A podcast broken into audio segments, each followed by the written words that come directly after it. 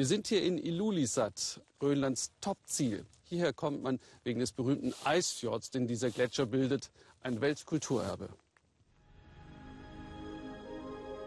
Grönland, Insel der Gletscher und Eisberge. Sechsmal so groß wie Deutschland, unter dänischer Hoheit, aber autonom und auch nicht in der EU.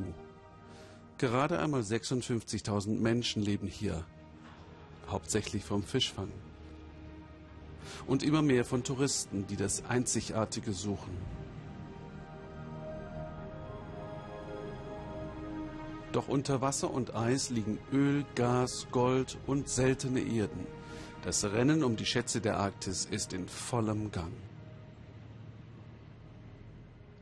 Die extreme Natur mit ihren großen Schwankungen fordert die Menschen ungemein. Sie müssen sich ständig anpassen. Der Gletscher schmilzt und gibt einen Schatz frei. Ein Schatz, der Grönlands Zukunft verändern könnte. Man muss aber genau hinsehen und eine Vision entwickeln.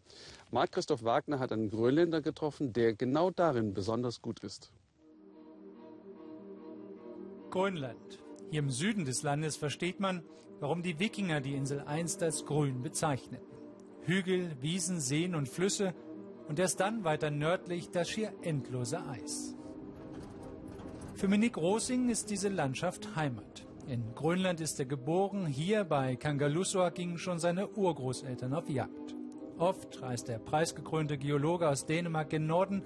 Grönland, sagt er, ist wie ein offenes Buch, das man nur lesen muss.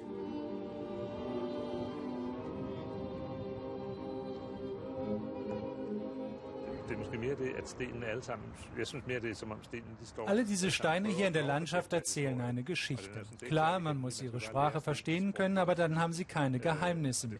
Im Gegenteil, sie sind voller Geschichten und können es fast nicht erwarten, diese loszuwerden.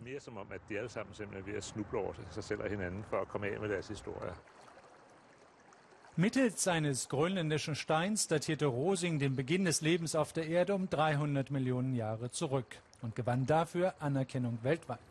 Jetzt sammelt der 60-jährige Schlammstadt Steine. Er ist einer neuen Erzählung auf der Spur. Manche meinen einer Verheißung für sein Land.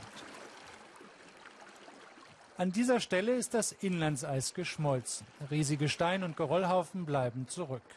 Doch was aussieht wie eine graue Gesteinswüste, ist tatsächlich ein nahezu unendlicher Speicher an mineralischen Nährstoffen.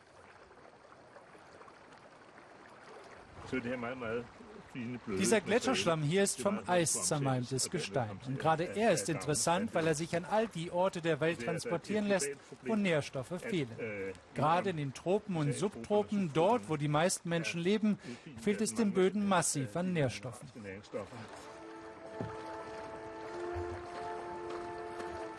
Und eben diesen feinporigen Schlamm nimmt das Schmelzwasser mit sich. Ein Rinnsal wird zu einem Bach, ein Fluss zu einem Strom, am Ende zu einer ganzen Landschaft.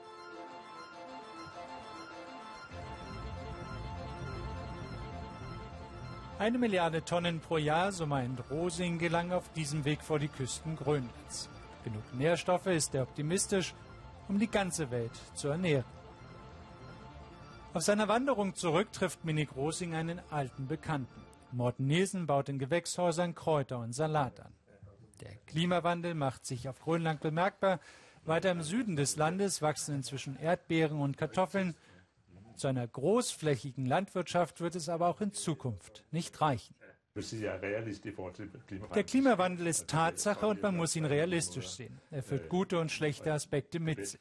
Hier in Grönland wie überall auf der Welt sind wir Teil der Natur. Wenn diese sich verändert, müssen wir das Beste daraus machen. Und eben daran arbeitet er. Rosing sieht die Zukunft seines Landes ebenso optimistisch wie pragmatisch. Wer unabhängig werden will, muss auch ökonomisch auf eigenen Beinen stehen. Wovon wir als Gesellschaft leben sollen? Nun, Grönland hat eine unberührte, nahezu unendliche Natur, hat enorme Mengen an Fische, Meer, alles Dinge, deren Wert stetig steigt, im Gegensatz zum Öl, das wir einfach lassen sollten, wo es ist. Nein, der graue Schlammsturm hier hinter mir, das ist das Rauschen von Geld, das unsere Kassen eines Tages füllen wird. Statt von Rohstoffen und sprudelnden Quellen weit draußen im Meer zu träumen, braucht man nur zu nutzen, was längst schon im Übermaß vorhanden ist.